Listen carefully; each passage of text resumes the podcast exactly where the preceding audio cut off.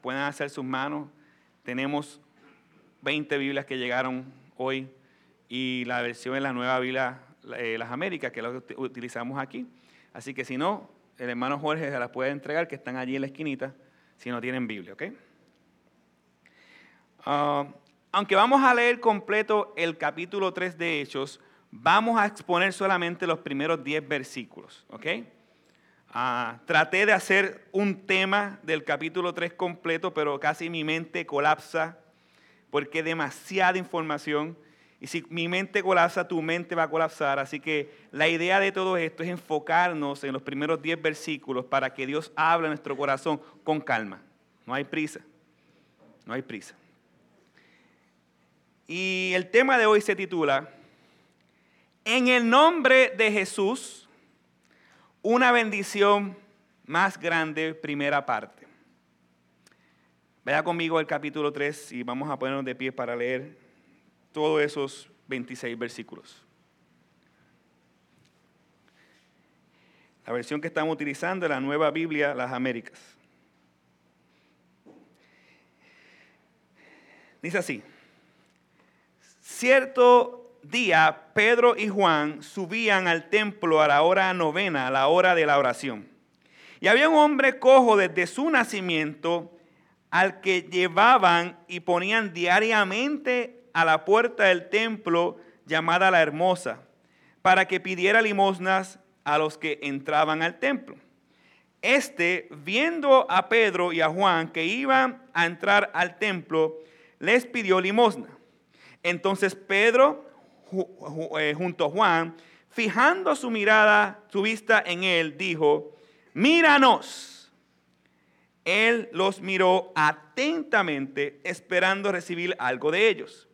Pero Pedro le dijo, no tengo plata ni oro, pero lo que tengo te doy. En el nombre de Jesucristo el Nazareno, anda. Y tomándolo de la mano, derecha, lo levantó, al instante sus pies y sus tobillos cobraron fuerzas, y de un salto se puso en pie y andaba. Entró al templo con ellos caminando, saltando y alabando a Dios.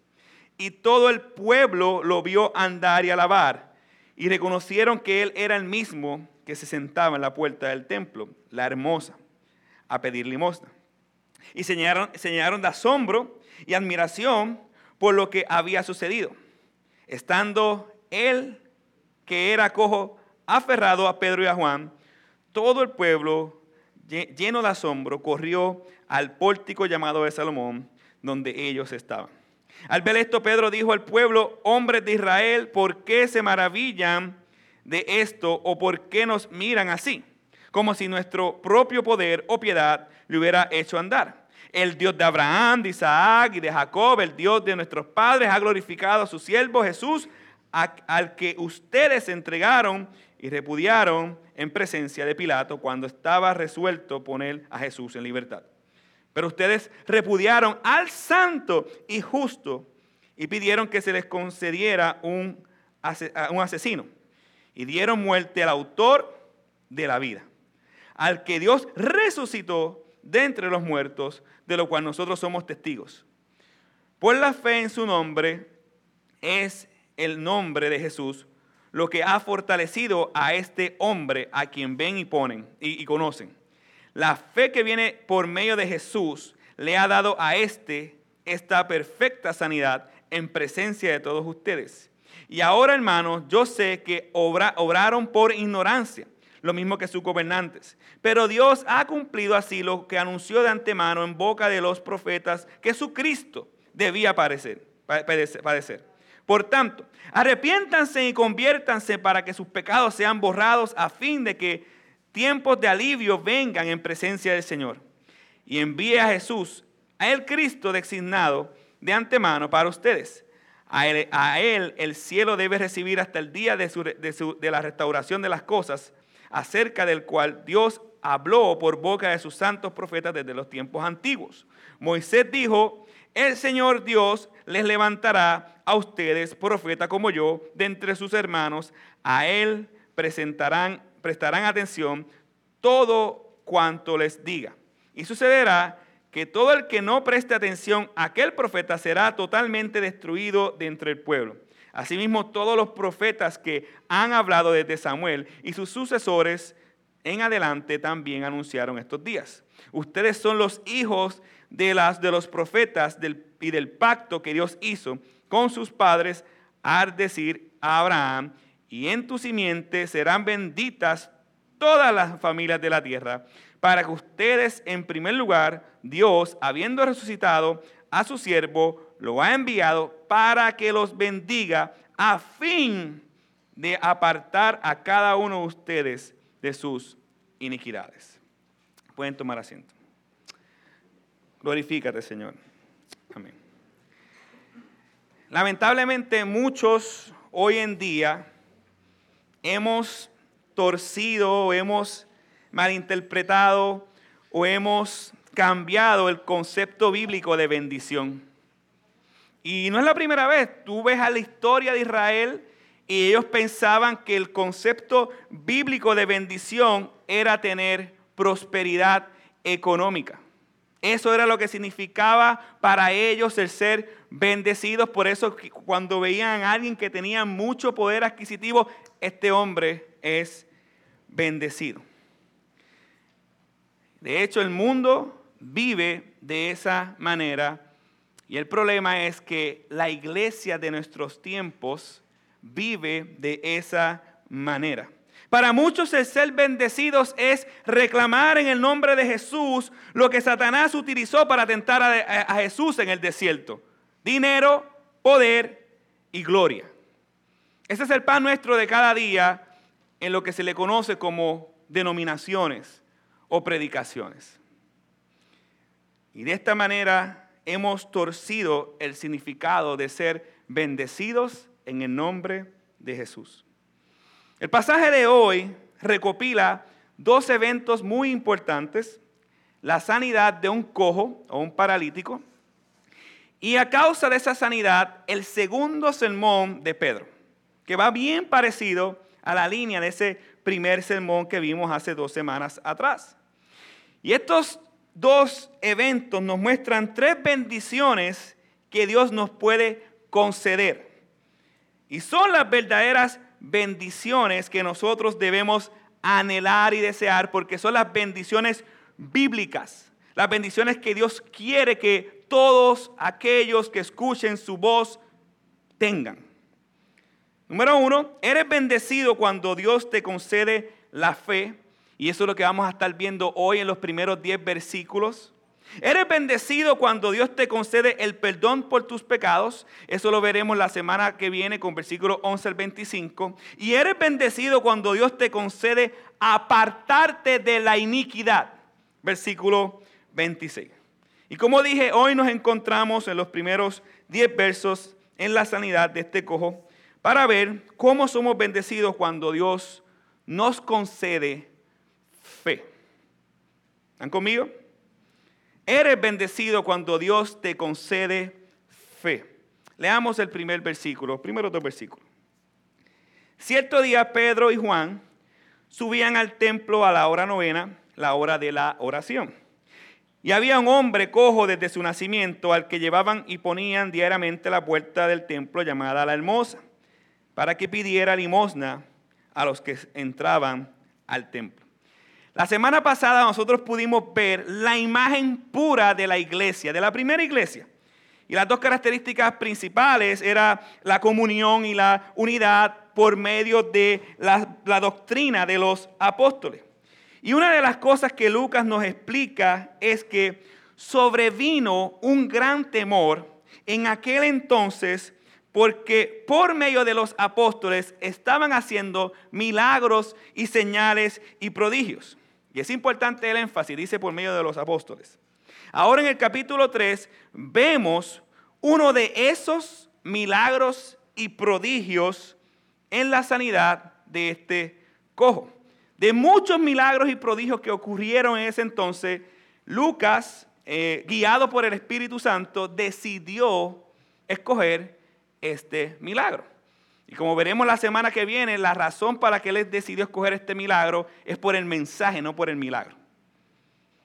Y lo primero que nos muestra el verso 1 es que la unidad de la iglesia no se mantenía solamente en cuatro paredes, sino que la unidad de la iglesia iba más allá. Mira cómo dice que Pedro y Juan, ellos estaban juntos e iban al lugar de la oración, al templo, eso más o menos a las 3 de la tarde. Y constantemente vemos que la característica de la iglesia pura, la iglesia que vemos al comienzo en el libro de Hechos, es unidad. Unidad. Ellos iban de dos en dos, de grupo en grupo, la iglesia crecía, pero no había un sentido de individualismo que nos caracteriza hoy en día como pueblo o como cultura. Ellos iban juntos a hacer las cosas juntos, comían juntos, evangelizaban juntos, proclamaban el Evangelio juntos, eran la luz juntos como iglesia del Señor. Y lo vemos en Pedro y Juan juntos de camino al pueblo. Salieron de la, del concepto de domin, cristiano dominguero. Ellos constantemente estaban caminando, andando juntos. Ellos salieron de lo que ellos estaban acostumbrados en un pasado antes de que Jesucristo llegara. Cuando Jesucristo llegó a la tierra, ellos no se separaron nunca. A no ser por ser enviados a plantar iglesia, que eso lo veremos más adelante. Y con todo eso había una unidad completa. Esto nos lleva a pensar que nosotros debemos de procurar como iglesia a tener relaciones sanas fuera de estas cuatro paredes de lo que se conoce el lugar de reunión de la iglesia. ¿Por qué? Porque ese es el énfasis de todo el libro de Hechos. Constantemente había una unidad entre los hermanos, pero no era de domingo, era en la semana. Constantemente estaban juntos haciendo la voluntad de Dios. Lo otro que podemos observar es que ellos iban de camino al templo. Los primeros cristianos aún se consideraban judíos, tiene que entender eso. Ah, y mantenían las tradiciones de orar en el templo en horarios fijos. Y ya más adelante, en el desarrollo del libro de Hechos, te vas a dar cuenta que eso fue cambiando. Del templo llegaron a las casas. Eso lo vamos a ver más adelante. Pero por ahora ellos continúan con la tradición judía de orar tanto en la mañana como en las tardes. Y cuando van de camino, ellos ven a un cojo, a un paralítico, frente a una puerta que le decían la hermosa.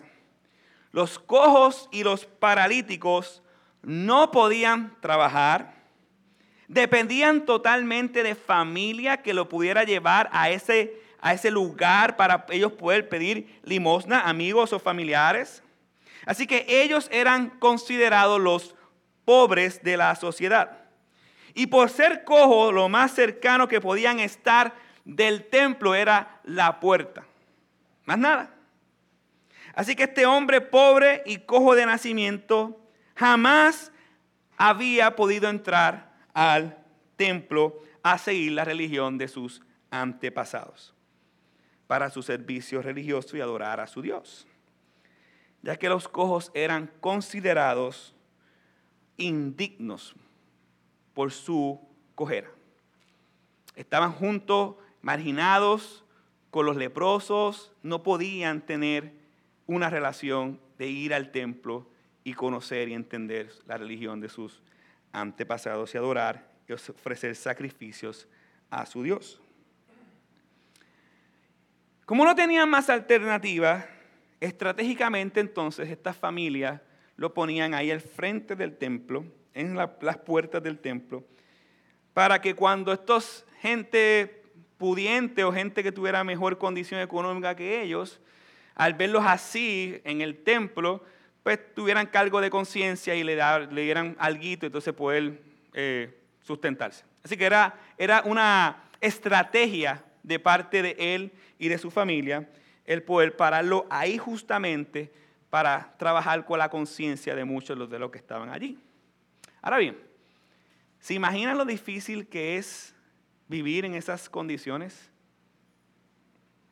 ver día tras día gente pasar a su lado para adorar a Dios y él no poder hacerlo bajo los términos de su religión. Sin, sin contar que el cojo era despreciado por la sociedad. Y yo mientras preparaba la predicación, me pasó por la mente a un amigo mío. Ah, él es ciego. Y para mí la condición de ceguera es una condición peor. Ah, y en el caso que le voy a decir, para mí es peor. Él vio a sus hijos nacer, a su hijo nacer. Él vio la hermosura de su esposa. Y de repente, un día, quedó completamente ciego. Y yo mientras preparaba la prédica, no sé por qué el Señor me llevó a, hacer un contraste con, con, mi amigo, que muchos de ustedes lo conocen, pero mi corazón se empezó a doler. Me puse en la posición de él, de no ver más a mis hijos ni a mi esposa. Y yo digo, wow, Señor, ten misericordia. Y empecé a orar por él, empecé a orar por personas como él que sufren grandemente marginaciones o sufren por sus condiciones. Le pido al Señor perdón por mi indiferencia a veces y mi individualismo de estar pensando a veces más en mí que en mis hermanos. Y Dios confrontó mi pecado. Y luego lo que realmente me me trajo regocijo y gozo fue unas palabras que él me dijo hace tiempo. Parece que el Señor no me dejó ahí en el dolor y me animó. Él me dijo hace tiempo, y voy a citar sus palabras porque las escribí. Andrés, ahora que estoy ciego es cuando realmente puedo ver. Cuando tenía vista no veía. Y cuando Dios permitió que no la tuviera, ahora verdaderamente le conozco soy feliz. Y eso me, animó, me regocijó. Y créanme familia, si hay alguien que tiene mucho fe y ánimo es ese individuo. Dios encausó el mal para su mayor bien. Dios encausa el mal en nuestra vida para, su, para nuestro mayor bien.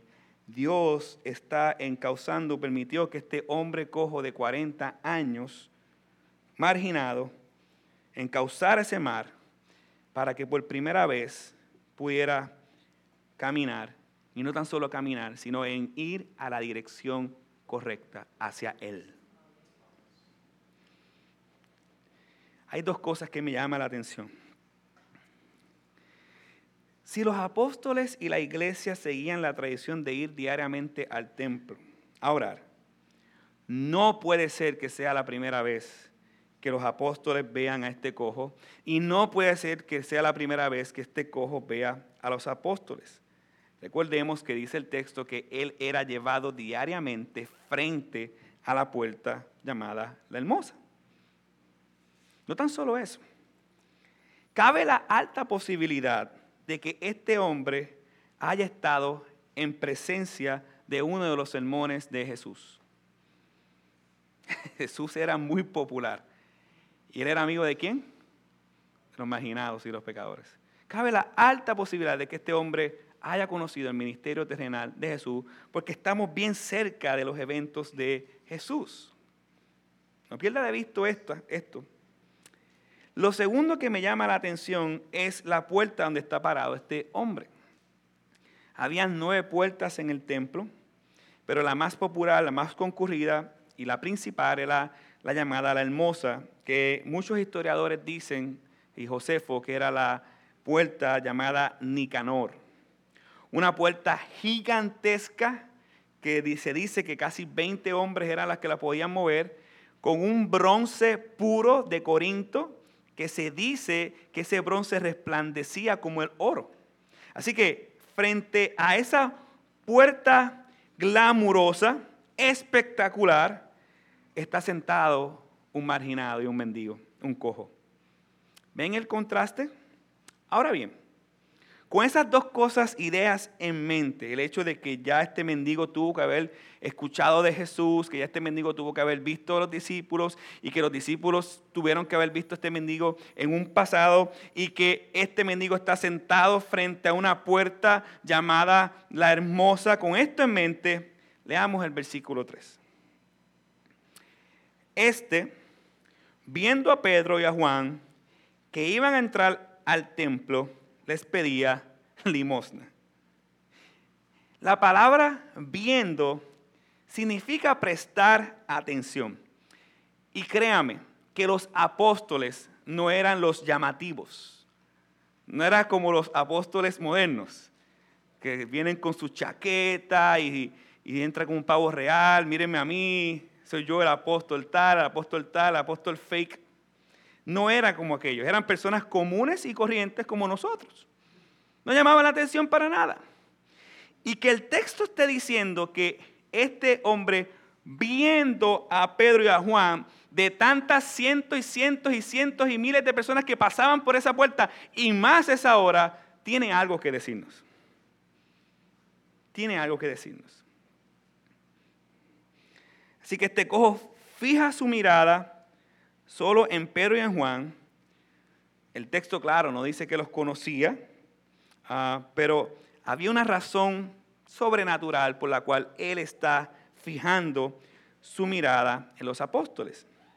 Ahora mira la otra parte, versículo 4. Entonces Pedro junto con Juan, fijando su vista en él, le dijo, míranos. De la misma manera que el cojo mira a los discípulos, a los apóstoles, de manera fija, de la misma manera los apóstoles fijan su mirada en Él. Como una conexión ahí que, que no es usual en la vida de nosotros. El hecho de que los apóstoles miraran y fijaran la mirada en Él es algo contranatural. O yo les hago una pregunta, sean honestos. Cuando usted ve un mendigo o alguien en la calle, usted hace una de varias cosas. O lo ignora y le sigue en nuestro pecado, o lo miramos rápido, le damos y nos vamos, pero rara vez nos detenemos y lo miramos fijamente así. Hola, ¿cómo tú estás? Eso rara vez pasa. O sea que hay algo sobrenatural aquí que no podemos perder de vista en este momento. Las miradas se enfocan, eh, él sale de su rutina, ellos salen de su rutina ¿Por qué digo que salen de las sus rutinas? Recuerden algo. Piensen esto. Ellos iban de camino al templo a orar. Y si son judíos, no hay nada que los pueda detener a hacer su ritual de oración. ¿Correcto?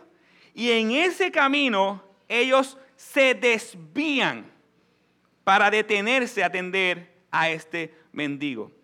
Dios tuvo que haberlos desviado el Señor tuvo, el Espíritu Santo tuvo que haber llamado la atención tanto del mendigo como de los apóstoles. Y dice que él esperaba recibir algo de ellos.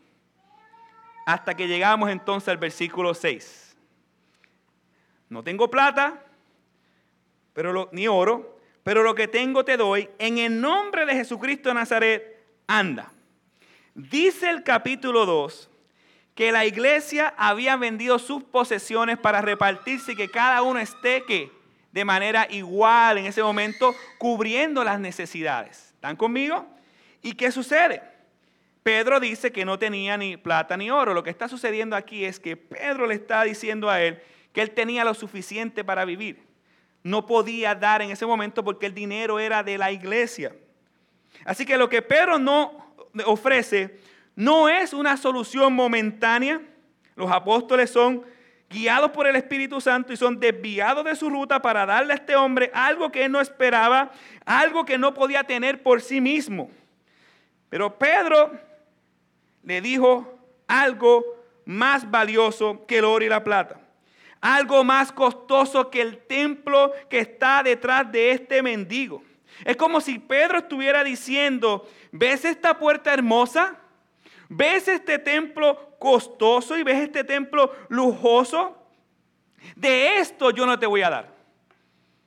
Yo te voy a dar algo que tú no puedes obtener de nadie. Tú puedes obtener de todo el mundo el dinero diariamente. Pero lo que yo te voy a dar, yo, Pedro y Juan, lo que yo te voy a dar es mucho más valioso que el dinero, mucho más valioso que el oro y la plata, mucho más necesario y urgente que cualquier otra cosa. Yo te voy a dar lo mejor, yo te voy a dar a Cristo Jesús.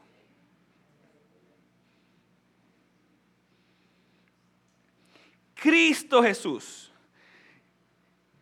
Si tú quieres darle algo a un incrédulo, dale a Cristo. Por supuesto, el texto nos dice, la naturaleza de la iglesia es ayudar a los pobres. Es normal, eso se sabe. Aquí nos está diciendo que no ayudes a los pobres, que no ayudes a los hermanos en la fe. Lo que está tratando de decir el énfasis es que des lo mejor que tú tienes y lo mejor que tú tienes no eres tú, sino Cristo. No hay nada bueno en ti. Cristo Jesús es lo mejor que nosotros podamos darle a una persona. El Evangelio es lo que nosotros podemos darle a una persona. El mejor regalo, la mejor noticia.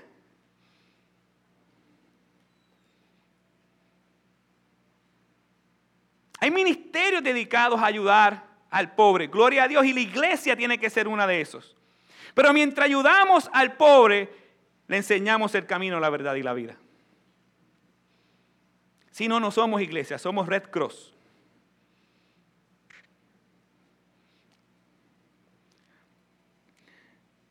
Lo que está diciendo a este cojo es, escuche esto, por tu fe en Cristo, ven y camina. Espera, Andrés, tú estás diciendo que este hombre al escuchar a Jesús de Nazaret puso su fe en Jesús. Sí, hermanos, eso es lo que estoy diciendo. Gracias por preguntar. Lea conmigo el versículo 16. Por la fe en su nombre. Es el nombre de Jesús lo que ha fortalecido a este hombre a quien ven y conocen. La fe que viene por medio de Jesús le ha dado a este, a este, esta perfecta sanidad en presencia de todos ustedes.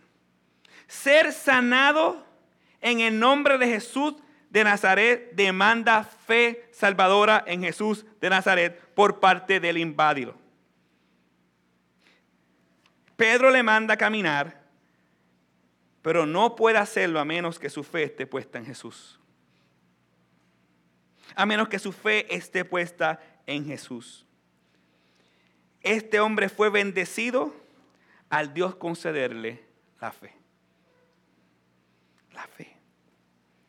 Muchos nos enfocamos en la sanidad. Gloria a Dios. Aleluya.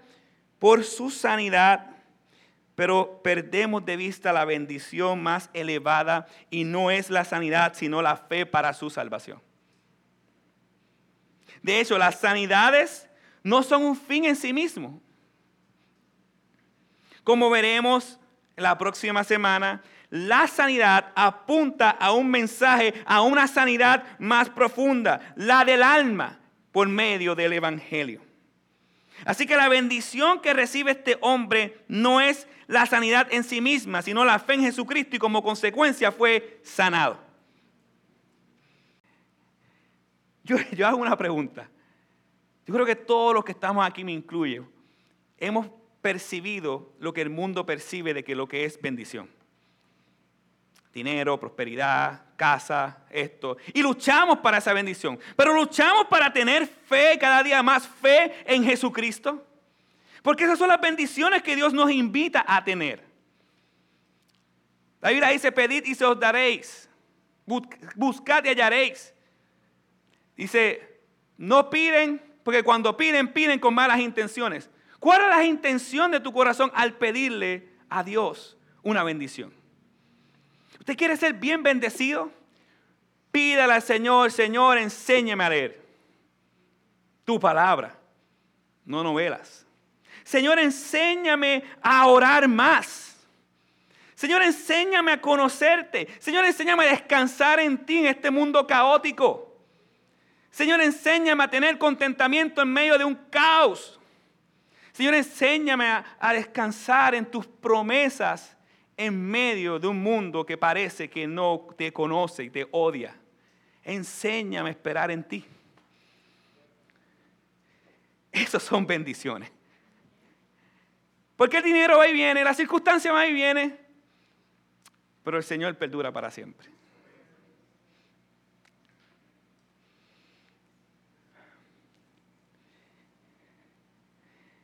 Podemos tener trabajo, carro, familia, dinero y aún así ser el hombre o la mujer más miserable y maldita del mundo porque no conozco al Dios de la gloria, el que me creó y me diseñó.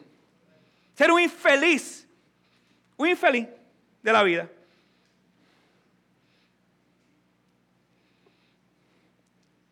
Pon tu fe en Jesús y la Biblia te promete, te promete salvación. No yo, no yo, no un gobierno. Jesús promete salvarte. Pon tu fe en Él. ¿Dónde está puesta nuestra fe? ¿En ti mismo? ¿En tus posesiones o posiciones? No.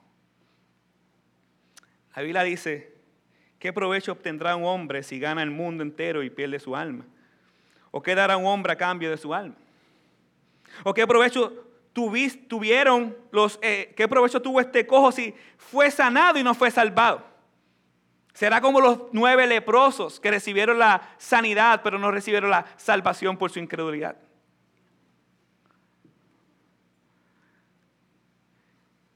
Los nueve leprosos sin salvación terminan en el infierno.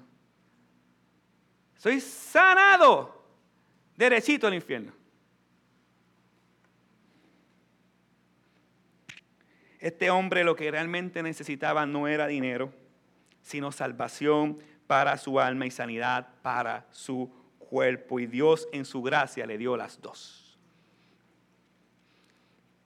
Cosas que el dinero no puede comprar. Una vez Tomás de Aquino fue al Papa eh, Inocente II. Y cuando él llega al Papa Inocente II, el Papa está sobando montañas de dinero y el Papa le dice, Tomás, Tomás, ¿ves? Ya la iglesia no tiene que decir, no tengo oro ni plata. Y Tomás de Aquino en respuesta le dice, verdad, Papa, eh, Santo Padre, tampoco puede decir, levántate y anda.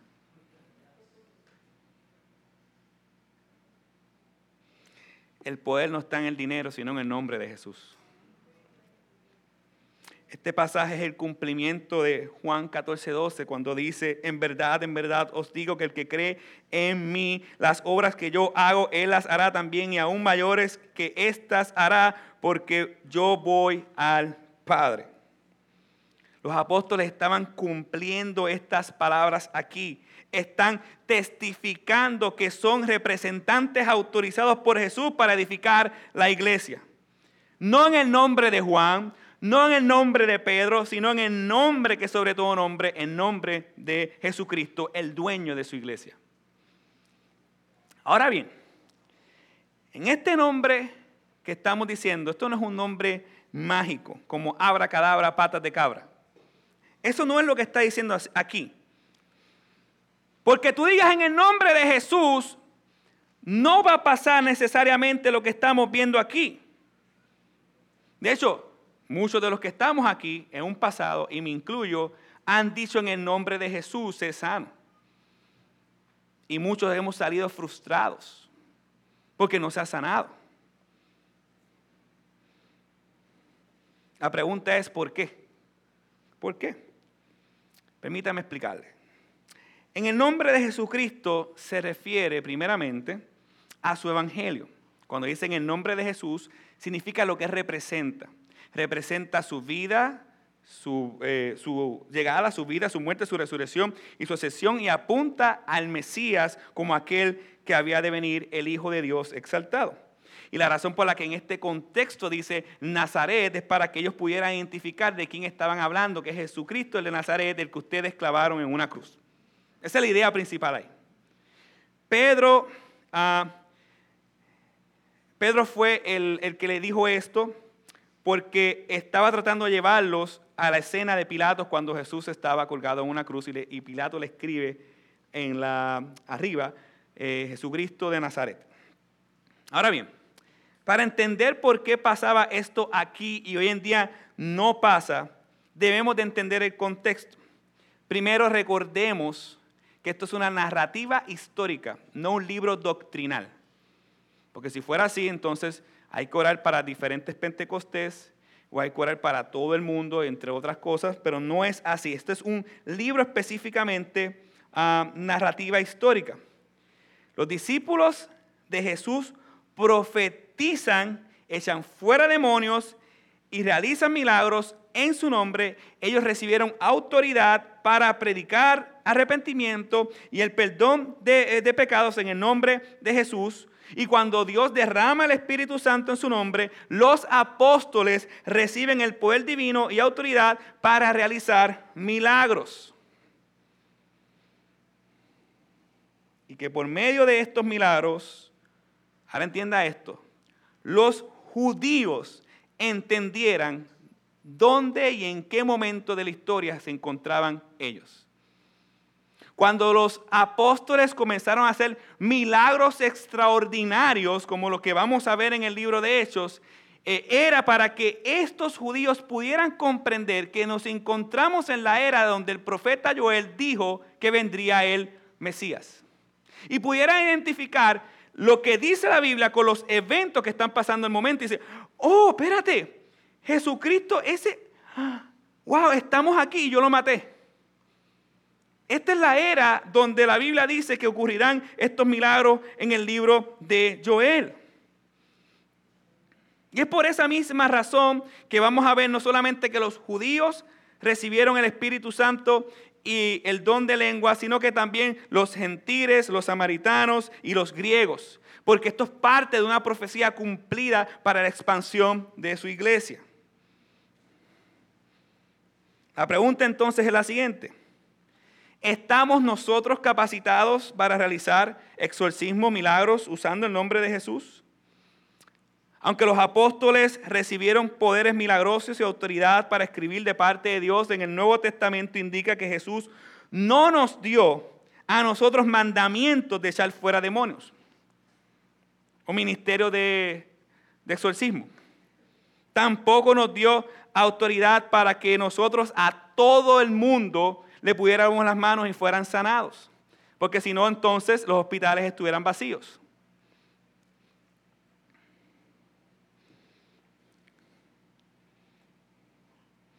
Tampoco nos dio autoridad para escribir un tercer testamento o escribir de parte de Dios.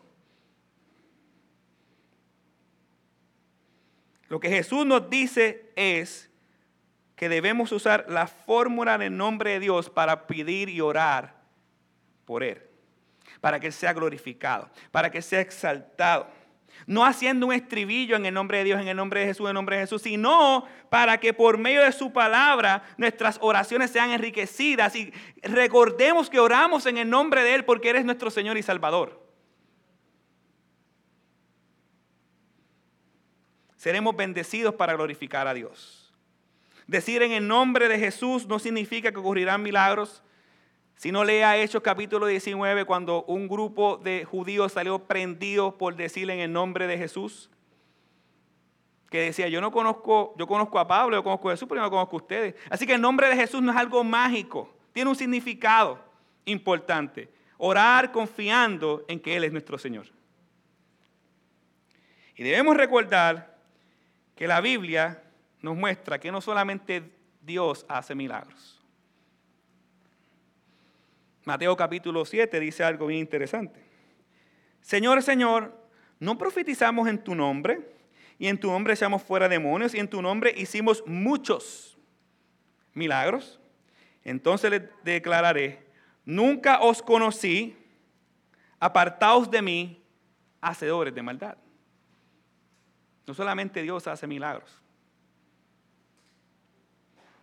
Tengamos cuidado de los milagros de cartón que vemos en televisión. Habiendo dicho esto, présteme atención. ¿Dios puede sanar hoy en día? Sí, por amor a Dios, claro que sí. Y tenga fe que Dios puede sanar hoy en día a cualquiera de nosotros. Créame que si usted está enfermo y usted me llama, yo voy a correr para orar por su sanidad. Una cosa no tiene que ver con la otra. Dios obra hoy en día y hay milagros hoy en día, pero no por un don propio mío donde yo diga yo tengo este don, sino por providencia de Dios. Si Dios permite que yo ore por una persona y sea sanada, gloria a Dios. Y yo creo que a muchos de nosotros le ha pasado eso. Pero es un don, porque el don sale por sí solo. Y si fuese así, yo fuera un hipócrita, un egoísta, si no voy a los hospitales y estoy tocando a todo el mundo para que fueran sanados. Ese es el falso evangelio de la prosperidad hoy en día. No caigamos en el engaño. Dios puede sanar si es su voluntad y Dios puede sanar y no, y no puede sanar si es su voluntad.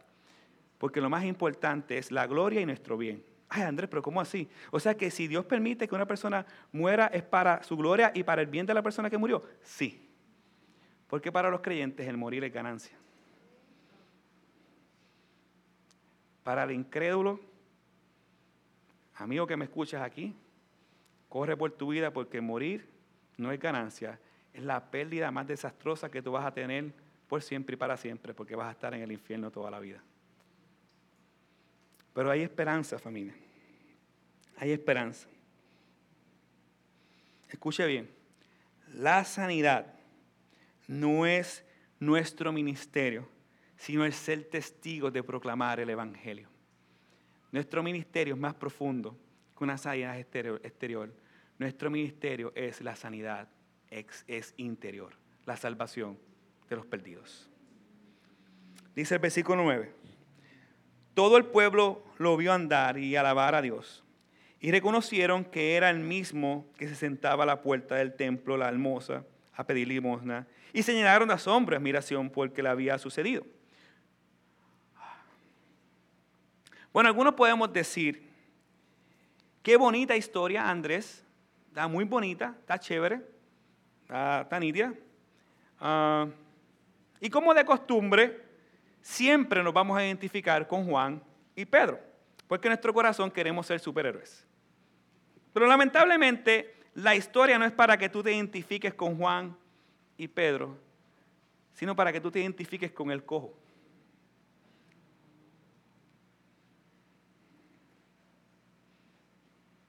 De alguna medida u otra, todos los que estamos aquí nacemos cojos, espiritualmente hablando. Nuestro pecado nos impide andar como Dios quiere que nosotros andemos. Nosotros, al igual que este mendigo, somos pobres espiritualmente, no tenemos la capacidad ni mérito alguno de pararnos delante de Dios por causa de nuestro pecado. Estamos en una quiebra completamente y no le podemos saldar la deuda a Dios por nuestro pecado. Así que como este cojo por su cojera estaba fuera del templo, nosotros por nuestro pecado estamos fuera de la presencia de Dios por siempre y para siempre. Pero, escúcheme bien, así como el hombre fue sanado de una manera total, radical, espontánea, Entienda esto. Una persona que nunca ha caminado, brincó. ¿Cómo los procesos del cerebro, cómo la coyuntura pasó eso? Pues yo no sé, es un milagro. Brincó. Así como este hombre de un momento a otro, por pura gracia, fue sanado, nosotros podemos ser salvados de manera total por la misma gracia mediante la fe en Jesucristo. Y así como el hombre dio evidencia del poder de Dios saltando y andando luego de 40 años estar sentado, nosotros damos evidencia del poder de Dios viviendo de manera diferente a la como nosotros vivíamos, de espalda del pecado. Nadie puede volver eh, vivir de espalda al pecado a no ser por el poder de Dios. Y esa es la evidencia de que antes éramos cojos espiritualmente nuestro pecado, y ahora por gracia podemos andar en novedad de vida, caminando y corriendo, haciendo la voluntad de Dios, proclamando el Evangelio para la salvación. La pregunta es, en Cristo no entramos por una puerta hermosa que nos lleva a un templo, sino que entramos por una puerta angosta que nos lleva a Él. La pregunta que les quiero hacer es, ¿cómo esto ocurre? ¿Cómo yo puedo salir de mi cojera espiritual, de mi pecado, de mi maldad, de mi mentira, de mi lujuria, de mi pornografía, de toda esta porquería que habita en nosotros por causa del pecado? ¿Cómo yo puedo salir de ahí? Arrepintiéndote y creyendo y poniendo tu fe en Jesucristo como lo hizo el cojo. Y brincará tu alma para alabar al Señor por siempre y para siempre. Cree en Cristo y verás su poder en el nombre de Jesús. Cree en Cristo y serás salvado de la ira de Dios por siempre y para siempre. Y ocurrirá el milagro de que vivirás para Él. ¿Quieres ser sanado de tu pecado? Levántate, toma la mano del Señor, ábrela y por fe recibe esa salvación por siempre y para siempre entendamos de una vez y por todas, y con esto quiero concluir, que no somos bendecidos por tener dinero, sino por tener fe en Cristo Jesús. Mi regalo para ti no es oro ni plata, sino en que seas bendecido teniendo fe en Cristo Jesús. Vamos a orar. Oh Señor, si hay alguien aquí que no es bendecido aún, por favor, bendícelo, como la Biblia dice, poniendo fe en Cristo Jesús, para que su vida sea otra y pueda conocer que tú eres el camino, la verdad y la vida. Por favor, Señor, yo te pido, Padre, que esta enseñanza de este cojo no sea simplemente un hecho para nosotros tener la oportunidad de ayudar a otros, gloria a Dios que se dé, pero que le ayudemos también proclamándole el Evangelio. En el nombre de Jesús. Amén.